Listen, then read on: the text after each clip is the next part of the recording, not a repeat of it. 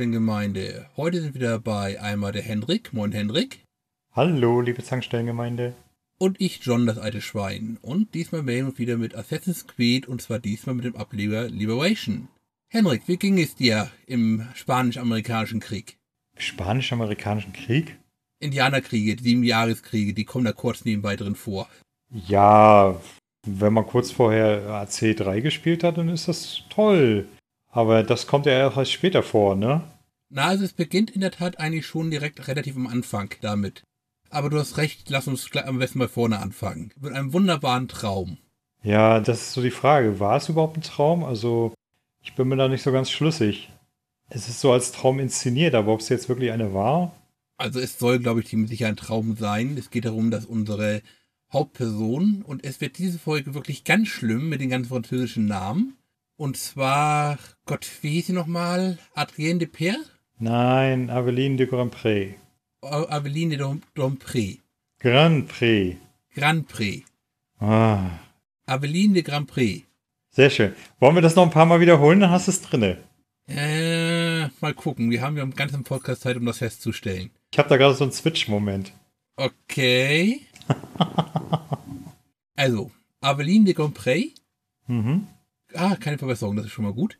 Und zwar ist mit ihrer Mutter auf dem Markt unterwegs, verliert die Mutter und muss sich dann kurzzeitig alleine zurechtschlagen. Und die erste Überraschung war für mich ist, dass wir halt eben anscheinend hier zwei Schwarzpersonen in aber durchaus vornehmer Damenkleidung vor uns haben. Mhm. Das war für dich eine Überraschung? Ja, das war für mich erstmal eine Überraschung. Das erste Mal, oder? Jetzt bei Assassin's Creed oder allgemein? Also ich glaube, die Anzahl von schwarzen Damen, die wir als Hauptprotagonisten spielen in Computerspielen, kann ich an zwei Händen abzählen. Ja, das stimmt natürlich. Ich meine, so jetzt, was die geschichtliche Korrektheit angeht, war das, glaube ich, damals gar nicht so unüblich. Vor allem wird es im Spiel auch herausgestellt, dass Schwarze gerne als Mätressen gehalten wurden. Und dann hat man sie natürlich auch standesgemäß eingekleidet. Mal abgesehen davon darf man ja nicht vergessen, dass Aveline die Tochter der Mätresse und des Hausherrn ist. Also sozusagen seine, ja, nicht unbedingt eheliche Tochter, aber er zieht sie ja wie eine eheliche Tochter auf. Ja, also das geht natürlich auf den Code Noir ein bisschen zurück. Das ist dann wieder ein bisschen schwierig insgesamt. Ich finde die Darstellung aber auch insgesamt interessant, um von nett zu umschreiben. Obwohl ich finde, also ein Hauptproblem bei Liberation ist, dass man im Spiel tatsächlich immer seine Handheld Herkunft anmerkt. Die ganze Geschichte wird meines Erachtens viel zu schnell und viel zu holprig erzählt. Also man wird praktisch immer von einem Schauplatz zum nächsten geschmissen und zwischendurch vergehen dann auch gerne mal Jahre. Man hat aber nie das Gefühl, dass wirklich irgendwie Zeit vergangen ist. Außer jetzt am Anfang, wo einem so ganz kurz erklärt wird, oh ja, okay, sie ist klein, sie wurde von ihrer Mutter getrennt und dann auf einmal ist sie Assassine und aber wie sie das geworden ist oder äh, allgemein, das wird eigentlich nie so richtig erklärt, finde ich. Naja, ist ja eigentlich auch keine Assassinin. Doch? Nee, eigentlich nicht. Also, kurz den Traum, also wir haben den Traum, Mutter ist auf einmal weg, Schlange kommt, jetzt, sagen wir mal, ungefähr ein zehnjähriger Sprung. Das kleine Mädchen ist, erwachsen, ist eine erwachsene Frau geworden. Wird, glaube ich, von ihrer Stiefmutter mit aufgeweckt. Mhm. Die sagt, geh mal wieder schlafen. Und sie sagt, nee, ich muss jetzt mal los, bisschen rausgehen und zieht ihre Assassinenkluft an. Genau das meine ich. Da, wird, da ist sie auf einmal Assassine. Und später, später im Spiel wird aber nie genau erklärt, wie das eigentlich passiert ist. Es, ist, es wird einfach als gegeben hingenommen. Also ich glaube, sie ist auch gar keine Assassinin, denn sie wird ja von diesem, na, Baptist, wo jetzt muss ich aufpassen. Agathe war das, ne? Agathe ist ihr Lehrmeister, aber sie ist, glaube ich, keine offizielle Assassinin, also nicht richtig aufgenommen. Weil Agathe selbst ist ja auch praktisch schon ein bisschen abtrünniger Assassin. Außerdem heißt es Agathe und nicht Agathe. Agathe. Ja, wir wollen es doch richtig betonen. Richtig, John? Wir machen also auch gleich einen Sprachkurs. Ja, aber zum Sprachkurs kommen wir gleich noch. Du weißt, die Französen reden immer ein bisschen komisch. Ich habe gerade Plugtail, ähm, Plugtails gespielt. Ja, ich muss mir überlegen, wenn da steht, da steht doch Hugo. Warum sagt ihr Hugo? Ja. Was soll das? Hugo, mein lieber Hugo. Ja, da steht ein H davor. Das hat man dann mit. Das wird eine lustige Folge, eindeutig. Ja. also für mich mit meinen großartigen Fremdsprachenkenntnissen ist es diesmal ganz wunderbar. Ach, ich liebe das. Ich mag ja Fremdsprachen und ich finde, wenn man die schon spricht, äh, dann sollte man versuchen, die Betonung hinzukriegen. Und gerade so im Französischen hört sich das doch irgendwie immer ziemlich witzig an. Äh, wenn man Sachen nicht so schreiben kann, wie man die spricht, bin ich immer sofort verwehrt. Hm, okay. Dann sprich besser nie Spanisch. Also ich versuche auch Französisch so zu sprechen, als ob es Latein wäre. Okay. Also schreiben geht, sprechen hoffnungslos. Ah. Aber um aufs Spiel zurückzukommen, ja, sie besucht ihren Mentor. Also muss er erstmal sich wieder durch einen sehr schönen Sumpf schleichen Hm. und rennen. Na, Moment, Moment, stopp mal. Ist sie im Sumpf nicht erst im zweiten Kapitel? Ich meine, sie ist jetzt im zweiten Kapitel im Sumpf. Im ersten ist sie, glaube ich, nur in der Stadt. Um zu Agathe zu gehen, auch schon irgendwie durch was dich durchhängel, oder? Ja, das ist, glaube ich, die, direkt das erste Kapitel, dass du erstmal wie üblich mit der Steuerung vertraut gemacht wirst, aber erst dich in der Stadt rumtreibst und dann Anfang der zweiten Kapitel, also Sequenz 2, musst du dich dann, glaube ich, in den Sumpf begeben. Und da sollst du ja hier dann diesen falschen Makandal ausschalten. Ja. Im ersten Kapitel geht es ja eigentlich hauptsächlich, die Figuren werden eingeführt, sie, äh, ihr Vater wird vorgestellt, ihre Stiefmutter, das Geschäft wird vorgestellt, was sie da eigentlich machen. Anführungszeichen Freund, halboffizieller Verlobter. Ich weiß nicht. Der ist ja auf jeden Fall heiß auf sie, aber sie auf ihn? Keine Ahnung. Das stellt sich bis zum Schluss, finde ich, nicht so richtig dar. Aus Entwicklungsgeschichte eindeutig ist sie nicht scharf auf ihn. Denn, also, um dabei gleich voranzugreifen, wir werden ja später noch in der Tat Connor treffen. Und zwar war es so, dass eigentlich geplant war, dass halt eben Avelin mit Connor zusammenkommt. Aha. Und das wurde dann aber kurz über Kopf nochmal rausgeschmissen. Oh. Ich vermute, weil AC3 nicht so erfolgreich war wie gedacht. Wollten die denn damals aus AC3 auch so ein Riesending machen? Na, sie wollten, glaube ich, eigentlich das noch ein bisschen fortführen. Wir hatten ja schon gesagt, hat eben das Desmond, ja, man weiß nicht, ob er wirklich tot ist. Das erfahren wir praktisch ja erst in AC4, ganz Mhm. offiziell. Aber auch da nur über einen Videoschnipsel, der reingebracht wurde. Also, dass AC3 komplett abgeschlossen ist, Desmond tot ist, das hat sich, glaube ich, auch hier erst in der Entwicklung ergeben. Hm. Naja, auf jeden Fall, wenn ich mich recht entsinne, sie lernt da ja auch diesen einen Kapitän noch kennen, dem sie dann ständig immer auf den Füßen steigt. Was wir auch kennenlernen, ist das Verkleidungssystem von AC Liberation. Man kann nämlich sich, ich glaube, einmalig in der Serie, Ja, entweder als Dame verkleiden, um unbemerkt in etwas besser gestellte Häuser reinzukommen. Der Vorteil der Dame ist, sie kommt fast überall rein, ohne dass die Wachen misstrauisch werden. Der Nachteil bei ihr ist, sie kann nicht klettern. sie kann nicht kämpfen. Na, kämpfen schon, aber nur heimlich. Ja, sie kann nur heimliche, also sie kann keinen offenen Kampf führen. Dafür kann sie allerdings noch Wachen bestechen. Genau, die zweite Verkleidung ist dann halt die normale Assassinenkluft, mit der du natürlich alles kannst, aber im Assassinen-Modus bist du im Gegensatz zu anderen ACs generell immer im Suchmodus. Also die Wachen sehen dich und wollen dich sofort jagen. Und das war eins der größten Kritikpunkte von mir bei AC Liberation. Wenn du als Assassine unterwegs bist, hast du eigentlich nie Ruhe, weil dich ständig diese Wachen auf den Sack gehen. Ja, das fand ich auch nicht so toll. So wie in anderen Teilen einfach mal in Ruhe die Stadt erkunden oder so, ist überhaupt nicht. Und das äh, war, fand ich doch ein bisschen nervig. Dann nehme ich an, du bist genauso wie ich hauptsächlich als Sklavin rumgelaufen. Genau, die dritte Verkleidung als Sklavin kann man natürlich denn, ich sag mal als Beispiel, man will irgendwo rein, wo Wachen davor stehen und da laufen gerade Sklaven rein und schnappt man sich einfach irgendwo eine Kiste, wie man das auch in alten AC-Teilen schon konnte, und spaziert dann einfach mit den anderen Sklaven bequem an den Wachen vorbei. Nur als Sklavin kann man auch kämpfen und klettern. Äh, allerdings fällt es natürlich auf, wenn die Sklavin da auf dem Haus rumklettert. Bis dann werden die Wachen misstrauisch. Und kämpfen kann sie, wenn ich mich recht entsinne, nur mit dem Messer, oder? Nur mit dem Messer, richtig. Und sie kann auch noch, sagen wir mal, Aufstände, also aufwiegeln. Da stehen dann ab und zu so Gruppen von halt eben Schwarzen rum, die kann dann aufwiegeln. Genau. Hm? Ich bin deswegen hauptsächlich als Sklavin rumgelaufen, wo es erlaubt ist. Auch das ist vielleicht noch ein interessanter Punkt, weil die Dame schlicht ergreifend nicht rennen kann. Richtig, genau, das kommt auch dazu. Und also ich habe eine Auswahl halt eben zwischen einer Dame, die wirklich nur überall hin geht. Okay, ist durchaus passend. Wobei, entschuldige, wenn ich dich unterbreche, aber später wird die Dame ja durchaus noch nützlich, sobald sie einen Regenschirm bekommt. Ja, das ist richtig. Sie bekommt später einen Regenschirm, mit dem sie vergiftete Pfeile abschießen kann, wo ich mir dann auch sage, das Ding ist zwar ein witziges Gadget, aber passt irgendwie nicht in die Zeit, finde ich. Da sind noch andere Sachen, die nicht in die Zeit fallen. Also das kann ich mir noch erklären mit so, das hat ja so einen Federmechanismus. Hm. Das, also, da, Moment, früher sind wir über Haie gesprungen und seit in die vier lassen wir uns von Nuklearbomben im Kühlschrank wegbomben. So war das. Ja, das ist, das ist doch total realistisch, oder nicht? Ja, also den Sprung kann ich dann in der Tat noch machen.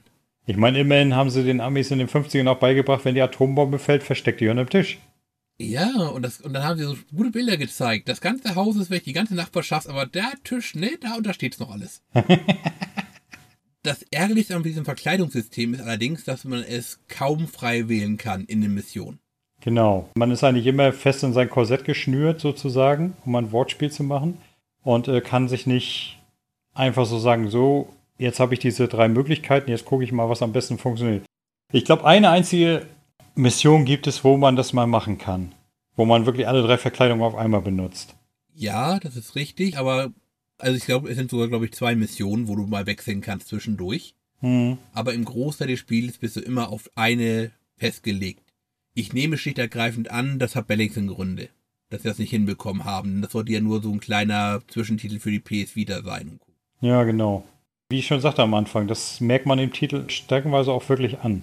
Also die Zeitsprünge von der Erzählung her haben wir eigentlich in jedem Assassin's Creed, dass man nicht weiß, wie viel Zeit vergangen ist. Siehe unsere kleine Diskussion, wie lange Ezio im Koma war. Hm. Aber es ist, wird hier in der Tat relativ hastig erzählt. Es wird auch vieles nicht aufgenommen. Es gibt zwar das Sklaventhema, aber das ist so ein bisschen nur nebenbei mit dabei. Es wird kurz der Indianerkrieg bzw. der französisch-spanische Krieg erwähnt in Amerika.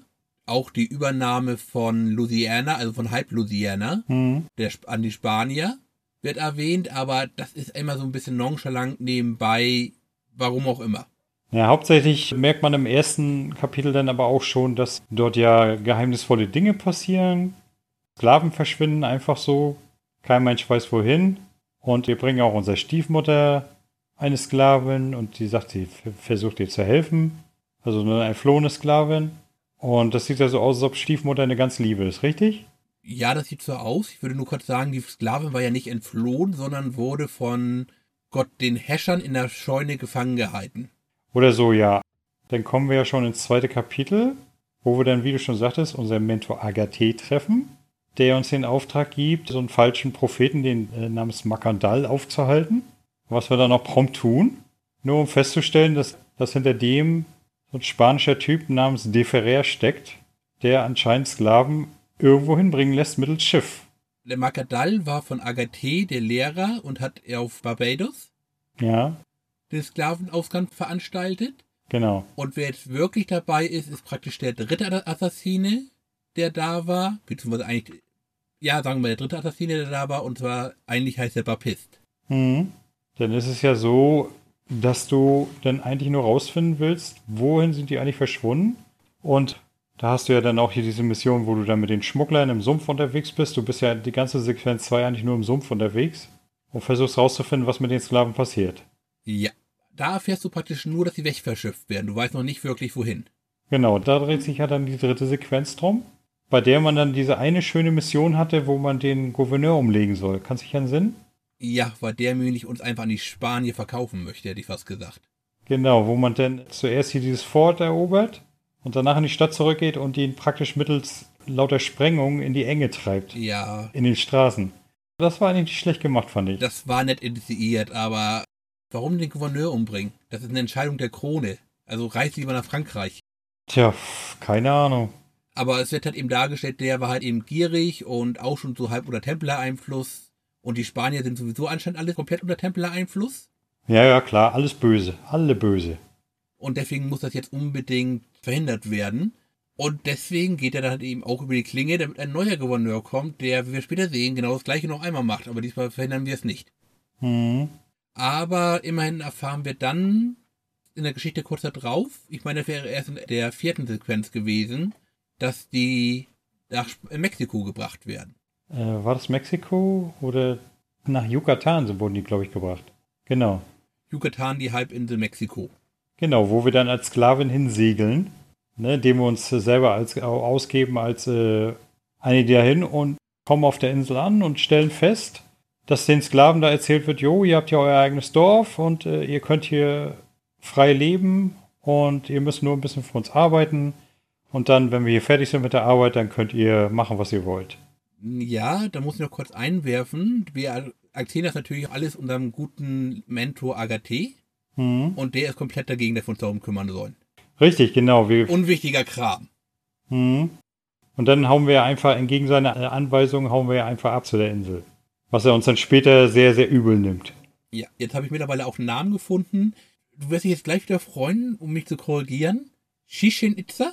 Ähm, ach, warte mal. Spricht man das wirklich Shishin aus? Garantiert nicht. Also ich glaube, im Spanischen sind CH-Laute eher ein H. Äh, nee, nicht, nicht direkt. Normalerweise spricht man das H gar nicht. Shishin? Das hört sich jetzt irgendwie chinesisch an. Wenn ich das H nicht spreche, dann ja. Ich bleibe bei Mexiko. Das ist einfacher. Bin ich jetzt auch überfragt. Okay. Ach, endlich einmal. Ich dachte, ich würde jetzt groß korrigiert werden, aber ich komme darum rum. Ja. Ich würde tatsächlich sagen Chichen. Okay. Chichen Itza. Shishin Itza. Chichen. Sag gleich Shishan. Warum Agathe aber wirklich mal richtig sauer auf uns ist, und zwar hatten wir einen Auftrag, es wird nicht besser, Deolor Deolor? oder so, zu ermorden, den Templeragenten, aber weil er uns halt eben das mit Mexiko verrät und auch eine Karte gibt, lass und Ah, halt ja, eben genau. Wir, wir so lassen ein ja Apparat zur Entschlüsselung von Tem Templerdokumenten. Hm, Deswegen lassen wir den halt eben einfach gehen. genau. Deswegen hat Agathe eigentlich so richtig Hass erstmal auf uns. Ja, obwohl das eigentlich auch totaler Quatsch ist. Ja, guck mal, es war ja eigentlich wichtiger, diesen Templer zu ermorden, als halt eben in Zukunft die ganze Templer Geheimpost mitlesen zu können. Wer braucht das schon? Äh, ja. Würde ich jetzt so nicht sagen. Na, Agathe schon. Ja, okay, gut. So, auf jeden Fall Larven verkleiden, ab nach Mexiko. Sind wir ja, wie gesagt, auf der Insel, hören uns um und wen. Ach so, wir haben noch. Äh, ach so, ja, genau. Wen treffen wir auf der Insel? Unsere liebe Mama. Die Jean.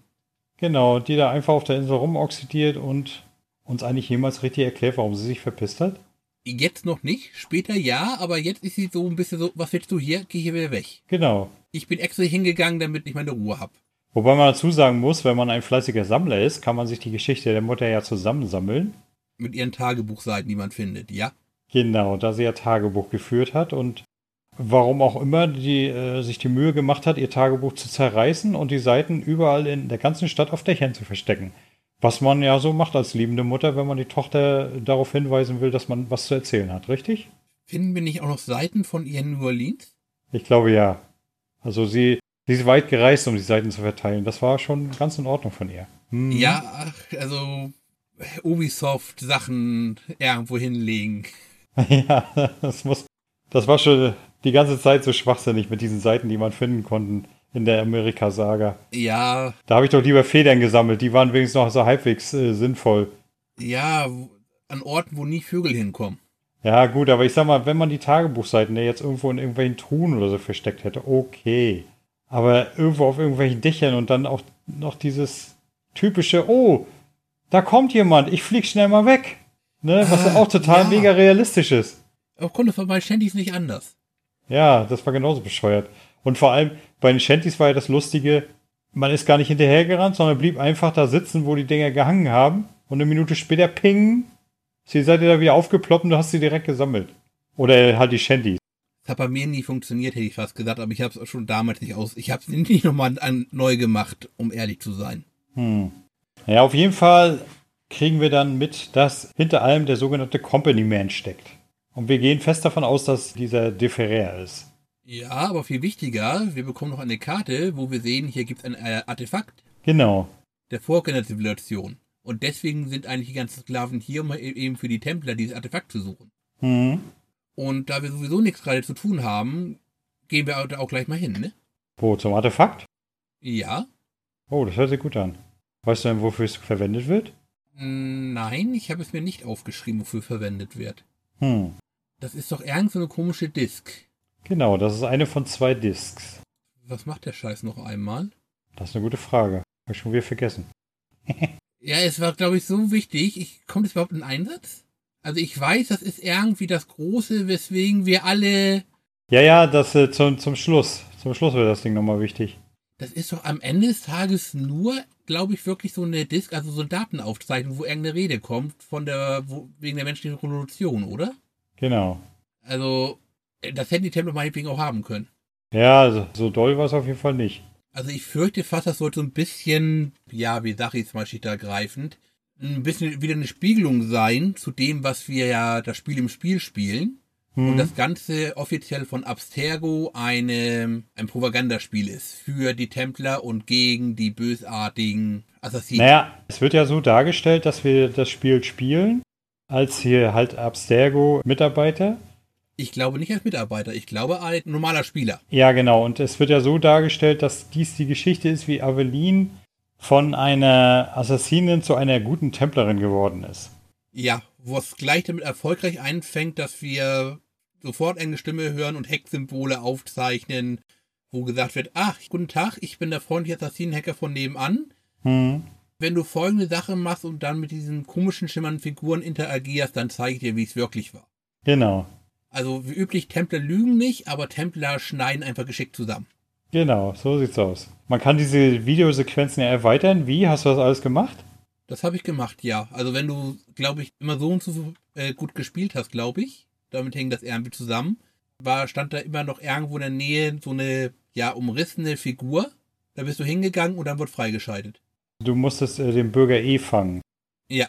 Dafür musstest du in der Adlersicht in, in seiner Nähe sein und dann war er so als goldene Figur dargestellt, dann musstest du ihn einmal fangen.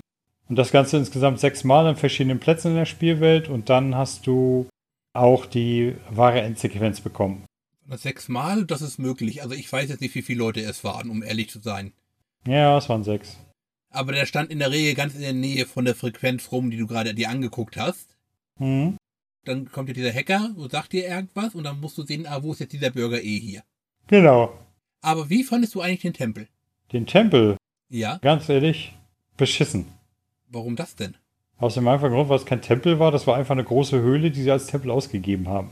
Ich sag mal so, wenn ich jetzt ein Priester wäre und ich müsste diesen Weg jedes Mal nehmen, würde ich jedes Mal sagen, sag mal, was soll denn das bitte?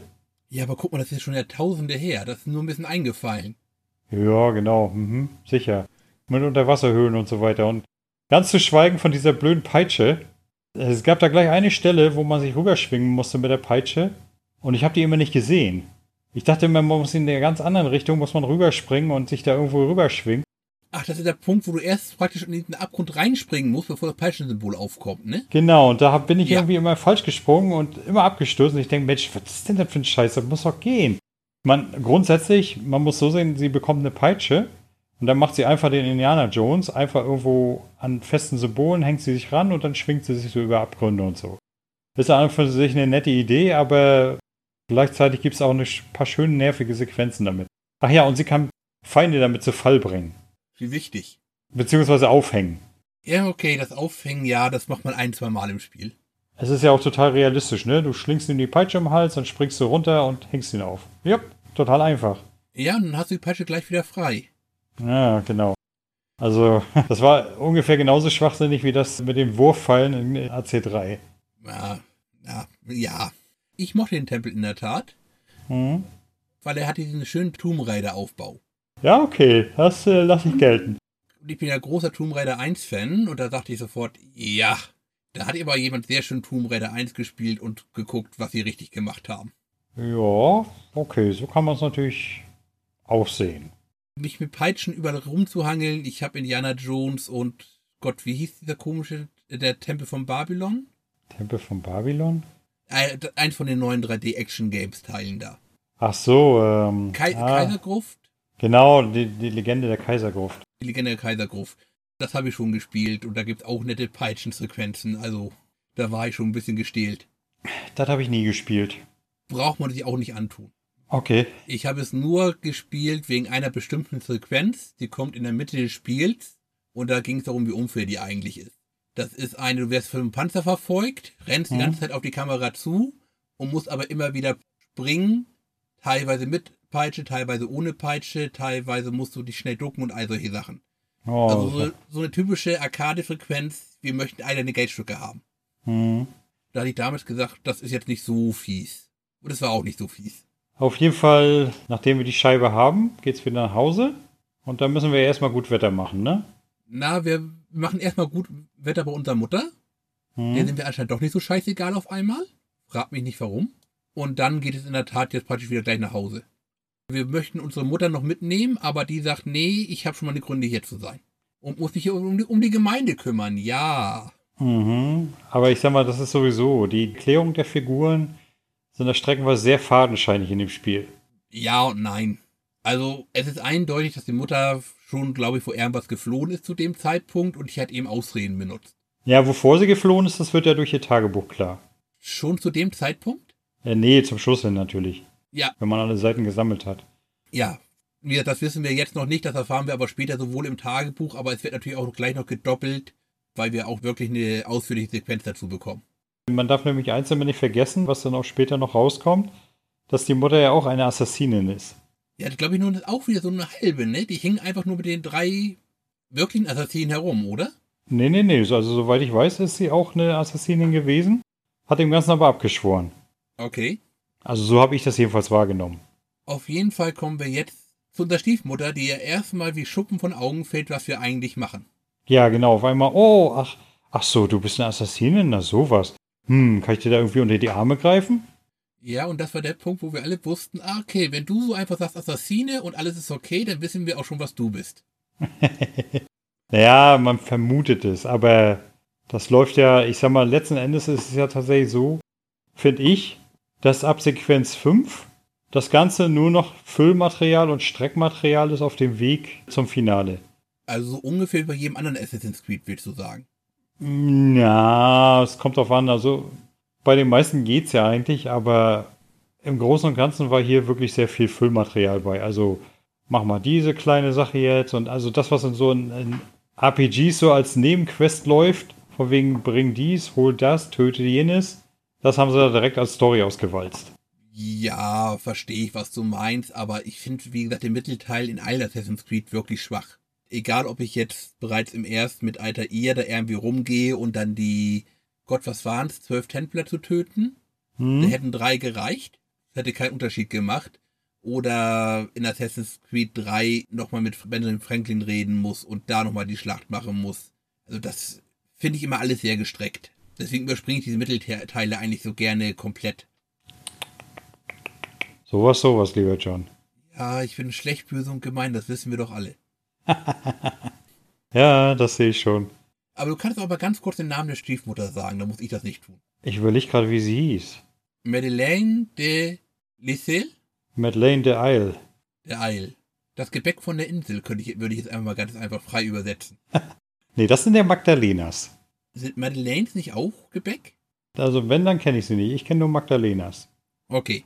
Also auf jeden Fall hier Sklavenflucht, hier mit den Leuten Schmugglerverbündete Nahrung liefern, amerikanischen Unabhängigkeitskrieg.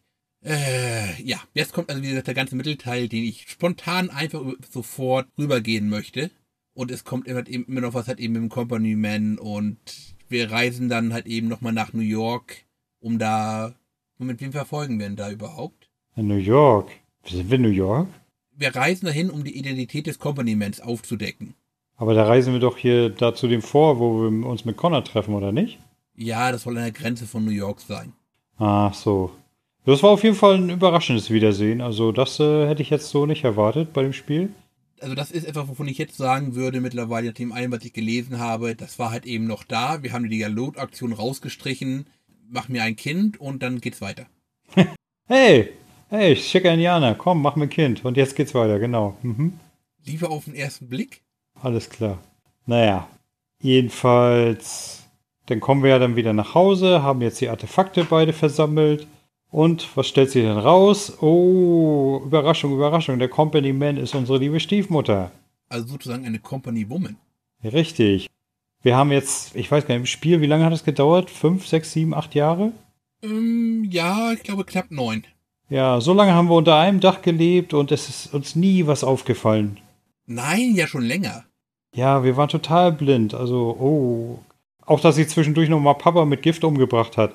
Was wir auch sehen, wenn wir die erweiterten Videosequenzen von Bürger E bekommen. Ja. muss schon deutlich länger sein, denn unsere Mutter ist ja praktisch wegen ihr abgehauen, weil sie irgendwie ins Haus eingezogen ist. Genau, und sie mitgekriegt hat, dass sie eine Assassinin war und dann sozusagen auch die ganze Zeit Bescheid wusste, dass Avelin da mit dem Agathe rumhängt. Aber die Sache ist ja die, das Ganze löst sich ja dann nachher so auf, dass es dann so dargestellt wird, dass Schwiegermutti uns überredet, zu den Templern überzulaufen. Und dann in einer feierlichen Zeremonie wird dann Evelyn zum Templer gekrönt, äh, gekürt. Nee, da passiert noch erst noch was zwischendurch. Wir haben noch andere Zöpfe erst abzuschneiden. Und zwar machen wir das als gute Assassine, die wir sind. Ach ja, genau. Gehen wir erstmal zu Agathe, um ihm zu sagen, hier, Company Man, Obertempler in New Orleans gefunden. Es ist meine, Sch ja, meine Stiefmutter. Hm. Agathe hat aber mittlerweile wirklich einen völligen Halt auf uns, völlig unverständlich, wie ich finde, und sagt, nein, ich muss dich jetzt töten, denn du bist böse. Ja, genau, das war so eine Sequenz im Spiel, die ich total schwachsinnig fand. Nur weil sie ihm widersprochen hat, will er sie gleich umlegen und äh, sie scheiße und bla und äh, das fand ich total Quatsch. Weil er war ja eigentlich auch so ein bisschen so ein Ziehvater für sie. Vor allem sie möchte ja eigentlich, dass er jetzt sich hier verduftet, weil die Sache jetzt eigentlich zu heiß für ihn ist, denn er wird ja sowieso schon gejagt. Hm. Und er nimmt das irgendwie so auf, als würde sie ihn loswerden wollen und den besten jetzt noch in eine Falle schickt und deswegen muss sie jetzt sterben. Genau. Was dann daran endet, dass wir ihn seinen so einen riesigen Baum hochjagen und am Ende macht er den Adler. Ja. Nur ohne Heuhaufen. Und ohne Halskette, an der er ihn noch zu fassen bekommt. Ja, genau. Also so, so schön dramatisch. Wo ich meine Aussage, ich dachte immer, die Assassinen überleben das, wenn sie von so hohen Sachen springen. Nur ein Heuhaufen, ein Laubhaufen. Was gab's noch? Heuwagen. Ja, Heuwagen ist wie Heuhaufen. Ähm, was hatten wir noch? Ja, Wasser halt, ne? Stimmt. Wasser ist ja, wie jeder weiß, wenn man aus hoher Höhe springt, total weich. Ja. Es ist überhaupt nicht hart wie Beton. Vor allem nicht bei ungefähr doppelter Gravitation. Ja, also ich sag mal so, wenn ich mal so überlege, das höchste, wo ich bis jetzt mal runtergesprungen war, war ein 5-Meter-Turm. Und da bin ich auch nur als Kerze runtergesprungen. Und wenn ich da an meine armen Fußsohlen denke, dann möchte ich nicht wissen, wie das ist, wenn man aus 10 Meter springt. Lassen wir das. also ich bin schon bei der Schwimmprüfung nicht vom 3 Meter gesprungen. Ja, auch komm, das war doch nur, weil du Angst hattest, dass das Becken danach leer ist. So. Nee, das war schlichtergreifend. Wo, worauf spiele ich jetzt an? Komm. Hä? Anspielung? Ich spiele auf eine ganz berühmte Comic-Szene an. Gab's da was bei Asterix und Obelix? Genau, wo Obelix da in der römischen Therme ins Becken springt und, die, und das Becken leer ist und er dann da unten sitzt und guckt und sagt, hä, ich habe gar kein Wasser hier drin. Ja, ich bin als Kind nicht in den Zaubertrank gefallen, deswegen wollte ich das nicht riskieren. so, und jetzt kommen wir natürlich, sagen wir, es ist alles egal, die Tempel sind offenkundig auch scheiße. Wir haben ja Agathes Halskette, gehen mit zu unserer Mutter und wären jetzt eine Templerin. Richtig, es sei denn, wir haben alle Bürger eh gefunden, dann wird die Sequenz erweitert und man sieht, dass Evelyn Schwiegermutter nur in, in Sicherheit wiegen wollte und dann heißt es so, Schwiegermutti, jetzt machen wir dich platt. Das sehen wir aber, glaube ich, jetzt anschließend. Äh, Stiefmutter meine ich natürlich, nicht Schwiegermutter. Ja, ja, das sehen wir aber, glaube ich, jetzt anschließend, oder? Wir bekommen erst die normale Sequenz mit, wir werden jetzt Templer. genau. Dann können wir nochmal die letzte Bürger-E-Sequenz abschließen, wenn wir alle anderen gefunden haben. Und danach gibt es dann die richtige Sequenz. Ja. Und da erfahren wir dann, nee, das ist eigentlich nur ein Trick von ihr. Und als sie dann Madeleine die Nachricht nicht verstehen kann, die auf der Liste abgespielt wird, nutzen wir das, um zuzuschlagen. Genau. Dann machen wir sie platt und sie selber versteht ja die Nachricht denn, ne? Wir selbst verstehen die Nachricht natürlich. Wir sind ja eine gute Assassine. Richtig. Ja, und das, liebe Zuhörer, das war's schon mit AC Liberation. Jetzt mal zusammengefasst schon. Wie würdest du das Spiel bewerten auf einer Skala von 1 bis 10? Hm, ich gebe eine 3. Na, also bei mir wird es noch eine 5 bekommen, aber es war wirklich für ein AC-Spiel, selbst für ein AC-Spiel war es sehr, sehr durchschnittlich. Na, ich würde sogar sagen, es war wirklich unterdurchschnittlich. Also fangen wir damit an. Ich habe auf Deutsch umgestellt bei diesem Spiel. Hm? Und zwar wird da aus irgendwelchen Gründen mit diesem dicken, falschen französischen Akzent gesprochen. Ich mag den. Nein, also richtiger französischer Akzent gerne. Dieser wirklich schreckliche, künstliche, warum haben wir keine Leute aus Lübeck eingeflogen? Akzent, nein, der ging gar nicht. Kannst du bitte gern darüber? Ja. Und deswegen stellt man sofort auf Deutsch um, wo der Scheiß nicht drin ist. Nö. Ich spiele generell auf Deutsch, scheißegal, wie es sich anhört. Das einzige Mal, wo ich Ohrenkrebs bekommen habe, war Metal Gear Solid 1. Aber ansonsten ging es eigentlich immer. Also ich spiele auch meistens auf Deutsch, aber hier, sag mal, um das Original zu spielen, in Anführungszeichen, stelle ich es meist auf Englisch. Hm. So, das nächste große Problem ist, es ist wirklich armselig geschrieben. Ja, definitiv. Ich habe mir eine wunderbare Stelle aufgeschrieben und zwar, da wird mal von halt eben unseren Anführungszeichen Verlobten gefragt, ob wir on the fly wären. Ob wir was? Als wir nach Yucatan fahren, ob wir on the fly wären. Auf dem Flug. Mhm. Wird in Englisch so gesagt. Völlig sinnlos, denn ich glaube, niemand hat um diese Zeit schon ein Flugzeug gesehen. Ja. Aber andererseits, was hätte sie sonst sagen sollen? Are you on the ship?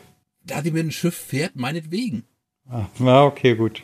Oder on travel oder halt eben einfach auf Reisen, irgendwas in der Richtung, aber das wäre das ja wirklich, gehst, steigst du jetzt im Flieger rein. Naja, das würde erklären, warum die Zeit immer dazwischen so schnell vergeht.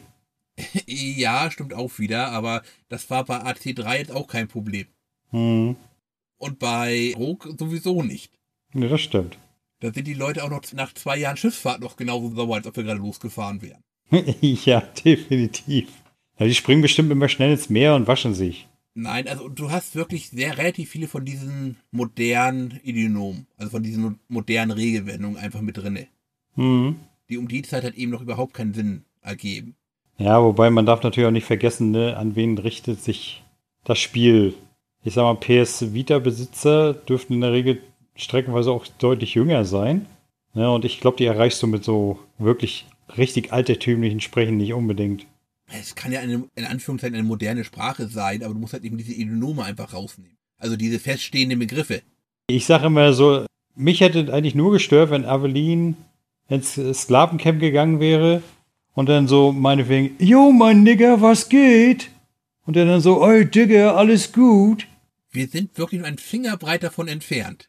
An manchen Stellen. Aber ich glaube, das, das wäre dann schon etwas surreal. Ja, also ich finde auch schön, die geht auf irgendeine große Plantage, wo angeblich hunderte von Sklaven sein sollen. Sie wird sofort erkannt, wer bist du, dich kenne ich nicht. Mhm. Das war dieses Phänomen, was ich auch hatte, wo ich damals mal äh, Hitman Absolution gespielt habe. Du hast dich als Bulle verkleidet, bist da irgendwo lang gegangen und jeder Bulle kannte dich. Du hast dich als Krankenpfleger verkleidet, kannte dich nicht, meine ich. Und hast dich als Krankenpfleger verkleidet, egal was war. Jeder dieser Berufssparte, als du dich verkleidet hast, hat sofort gesagt, ey, der gehört nicht zu mir. Ja, die wussten alle Schittergreif, wir haben keinen Glatzkopf mit einem Scancode hinten auf dem Nacken in unserem Personal. Das war eigentlich, ich habe das Spiel sehr gerne gespielt, aber das war mein größter Kritikpunkt, weil ich das einfach total schwachsinnig fand. Was ich auch nicht mag, ist, das ganze Thema Sklaverei wird eben nur oberflächlich bisschen behandelt, als Plot-Device. Genau, es es ist sozusagen nur die Kulisse. Ja. Und auch wir haben, dass sie wirklich den siebenjährigen Krieg haben liegen lassen, sehe ich auch nur davor und sage, warum? Das wäre, ja, zum Beispiel. Aber um nochmal auf die Sklaverei zu kommen, es wird auch so dargestellt, als ob die Sklaverei so total, ja, so ein bisschen easy peasy auf dem Baumwollfeld arbeiten, ne? Und ansonsten alles super im Paradies. Hm, Also das haben wir gleich mit der ersten Sklaven, die wir da befreien. Die wird ja wirklich von den Häschern, was ist es, die Söhne vom Originalfarmer? Ich glaube. Die wird da ja wirklich angekettet und ausgepeitscht. Also das ist dann doch schon das, was... Ja, gut, aber nur in dieser einen Szene. Ansonsten, wenn du da auf der Plantage rumläufst und so, überhaupt nichts. Nee, das ist wieder typische Eier. Wir brauchen mehr Eier. Genau. Da hätte man so richtig schön das darstellen können. Auch so, ist ihm aufgefallen, dass die Sklaven alle sehr sauber angezogen waren? Also mal abgesehen davon, dass die Kleidung, glaube ich, zerrissen aussehen soll, ja. Bei den männlichen Sklaven. Bei den weiblichen nicht. Vom Prinzip her war das einfach nur Kulisse, mehr nicht. Ja. Und dann, wie gesagt, dann kam bei mir der größte, der noch mit dazu der größte Kritikpunkt, das absolut beschissene Fahndungssystem.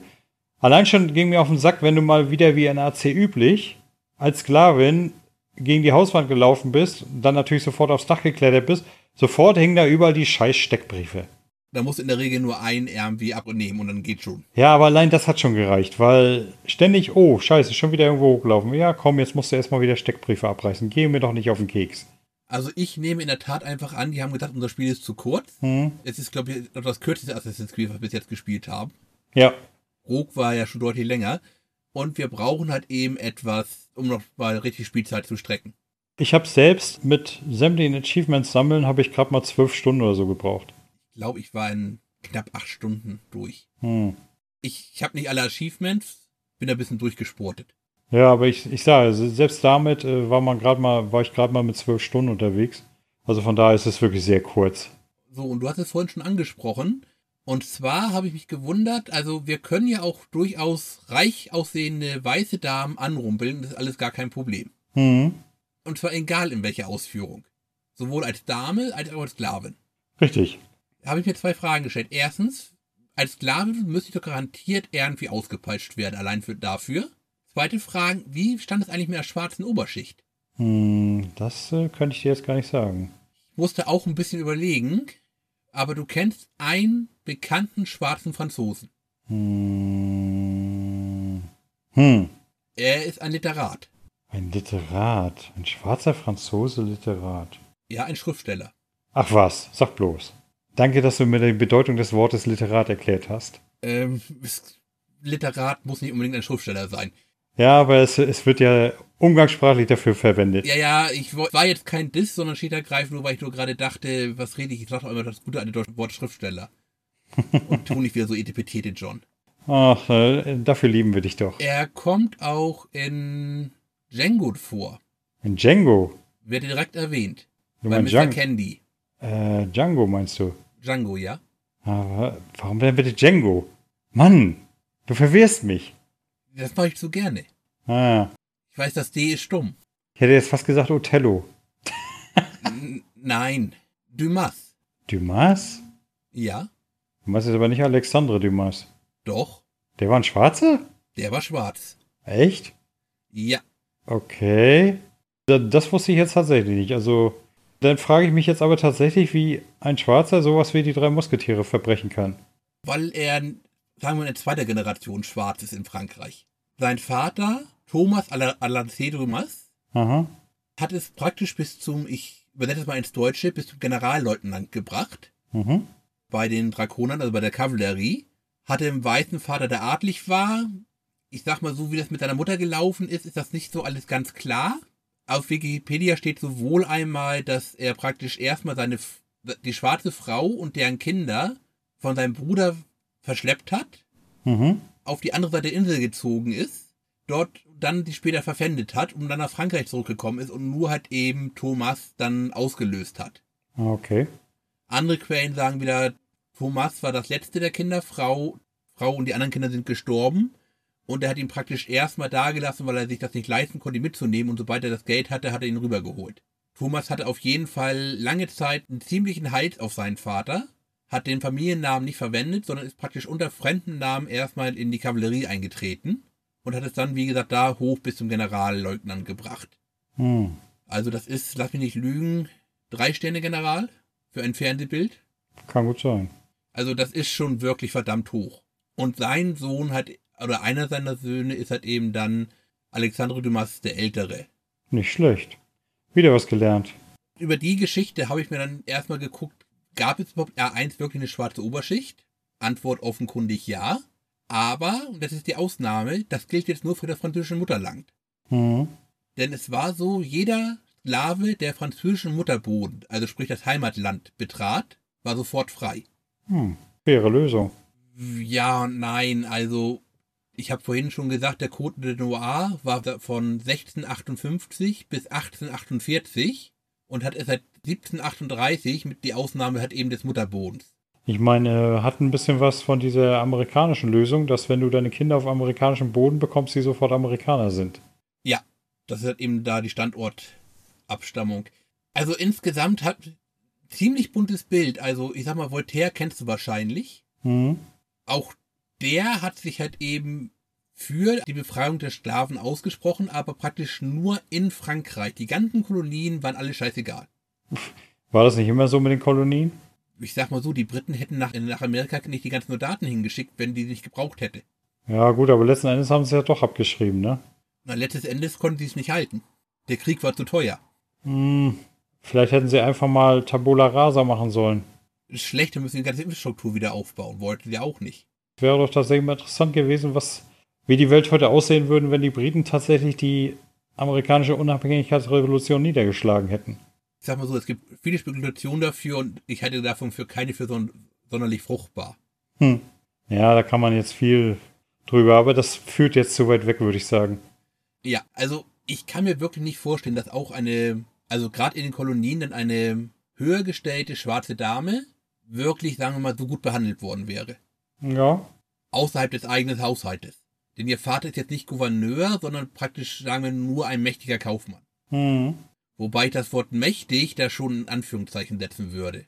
Denn er hat ja zwischendurch ja wirklich große Probleme, die wir dann natürlich als gute Tochter für ihn lösen. Aber äh, deswegen weiß ich nicht, ob er wirklich eben irgendwie ein großer Handelsherr ist oder einfach nur, sag mal, der örtliche Krämer mit Schiffen. Was ich am Code Noir aber noch interessant fand, ist halt eben, wenn der Besitzer eine Sklavin schwängert, dann hat er die auch zu heiraten. Mhm. Also jetzt weiß ich natürlich nicht, ob eben Madeleine schon vorher verheiratet war oder ob das jetzt mit der Mätresse dann praktisch wirklich mit war. Auf jeden Fall war die Mutter ja offenkundig frei. Das stimmt. Das kommt in der Zeitlinie nicht ganz so zum Vorschein, würde ich sagen. Mhm. Denn wenn er sie nicht heiraten kann, hat er erstens, was war es, 2000 Kilo Zucker zu bezahlen? 2000 Kilo Zucker? Äh, pardon, 2000 Pfund Zucker. Also Ja. 1000 Kilo Zucker. Aha. Und dazu werden dann halt eben auch noch die Sklaven ihn und das Kind ihm abgenommen. Okay. Nicht schlecht. Mensch, das ist richtig lehrreich heute Abend mit dir. Ja, also wie gesagt, da frage ich mich dann auch wieder, ähm, warum war jetzt seine Mätresse? War das eine Zwischenlösung, die gültig ist? Vielleicht, ich weiß es einfach nicht. Ja, Also- aber wir werden es wohl nie erfahren. Nee, ich fürchte auch schlicht und ergreifend nur deswegen, weil sich der Entwickler nie die Mühe gemacht hat, mal reinzugucken. Ja, vor allem war das nicht sogar hier so ein Ableger von Ubisoft irgendwo aus äh, Sofia, Un Ungarn oder so? ja, knapp daneben. Hm. Sofia, die gleichen, die Rogue gemacht haben. Ach, okay. Ja gut, bei Rock haben sie aber mehr Mühe gegeben. Also, Rogue war auch nicht als PS Vita-Ding geplant. Hm. Also ich nehme an, ergreifend, das war ein bisschen ein Test, ob die es können oder ob sie was zusammenbekommen. Hm. Und bei Rogue, das ging ja gleich auf die Konsolen richtig zum Verkauf hin. Vielleicht waren die Prognosen auch nicht schon so gut, dass man gesagt hat, hier, drei Monate Zeit, macht mal. Was ich aber sagen muss, wo man durchaus loben kann, ist tatsächlich die Grafik. Ich habe mir mal das Original auf der Vita angeguckt. Also grafisch, ich habe ja jetzt die Xbox One-Version gezockt, ist das schon ein gewaltiger Fortschritt. Das Remaster. Ja, gut, Vita hatte jetzt auch keine große Power dahinter, ne? Ja, schon, aber ich sag mal, das ist schon ein gewaltiger Unterschied, wenn man sich das Original mal anguckt. Ja, also ich habe versucht mal das Original mit anderen Vita-Titeln zu vergleichen. Fand ich schwierig, das übers Video zu machen und eine PS Vita habe ich nie selbst in der Hand gehabt, deswegen ich weiß es einfach nicht, wie gut das für die Plattform war. War das jetzt eigentlich tatsächlich ein PS Vita-Teil oder PSP-Teil? Ich habe mir Vita aufgeschrieben. Hm, Ja, ich bin mir nicht sicher. Ich weiß, es, ich weiß, dass es für den für einen mobilen Ableger erschienen ist, aber ich bin mir jetzt nicht sicher, ob es für die PSP war oder für die PS Vita. Erstveröffentlichung PS PlayStation Vita 2012. Ah, okay. 2014 dann für die PlayStation Mhm, und auch dann im Januar und dann auch für den PC und für die Xbox. genau. Und was wir jetzt beide wahrscheinlich gespielt haben, ist aber die HD-Version, nehme ich an. Richtig. Ja, gut. Also ich hatte es jetzt vor lange Zeit, das war schon ein bisschen länger in meiner Bibliothek, ich bekam es nicht zum Laufen. Und zwar hatte ich lange Zeit einen schweren Input-Lag. Echt? Also den, den hatte ich jetzt nicht. Na, Also ich habe es jetzt, also ich habe es damals, glaube ich, nach Witcher 3 gestartet, Mhm. wollte es dann auch spielen und ich hatte wirklich so zwei Sekunden Input-Lag. Okay. Und damit kannst du natürlich vergessen zu spielen. Ja, absolut. Und jetzt, als ich das für diese Folge getestet habe, noch auf dem alten PC, da funktioniert es aber dann auf einmal trotzdem. Keine Ahnung, was da los war. Mhm. Ja, nicht schlecht. Dein alter PC war ja ohnehin, ne? Speziell, Ja, das wäre freundlich ausgedrückt. hier ist mein neuer doch auch. Nein, also mir gefielen einmal halt eben durchaus dieses Grab die, äh, als Tomb Raider Anleihe. Mir gefiel auch generell ein bisschen dieser Plot. Ich fand ihn wesentlich schwächer ausgearbeitet als noch bei Assassin's Creed 3, wo ich halt eben diesen Plot einfach, der als ganzes Thema funktioniert, einfach mag, auch wenn er beschissen geschrieben ist. Und ich mag, dass sie mal wirklich darüber nachgedacht haben, dass Assassinen sich verkleiden. mhm. Auch wenn die es halt eben nur bescheiden durchgeführt haben. Aber vielleicht erleben wir ja noch mal einen Teil, in dem sie das mal wirklich vernünftig interpretieren. Äh, integrieren, meine ich. Ja, aber erst wahrscheinlich bei den neuen. Wir wissen schon beide, bei den alten wäre das nix. Ja, jetzt haben sie erstmal noch mit Valhalla zu tun. Bis sie da mal wieder in der Moderne angekommen sind, das wird wohl eine Weile dauern. Also ich würde es wahrscheinlich. Ich sortiere es ganz nach unten ein. Also das ist, glaube ich, bis jetzt der letzte Platz von allen Assassin's Creed Teilen. Ja, bei mir auch. Gut, dann würde ich sagen, sind wir erstmal durch, oder? Jo, sind wir, Henrik. Ich danke dir. Gerne doch. Und dann das nächste Mal mal gucken, ob wir erst die Chronics machen oder ob wir dann doch mal zu Unity gehen. Ich würde tatsächlich sagen, die Chronicles vorher noch reinschieben. Okay, wunderbar. Und danach dann endlich mal Unity, an der sich die Idee für die RC-Serie überhaupt erst entzündet hat. Jo. Okay, dann sage ich auf Wiedersehen und wir hören uns. Alles klar. Bis dann. Ciao.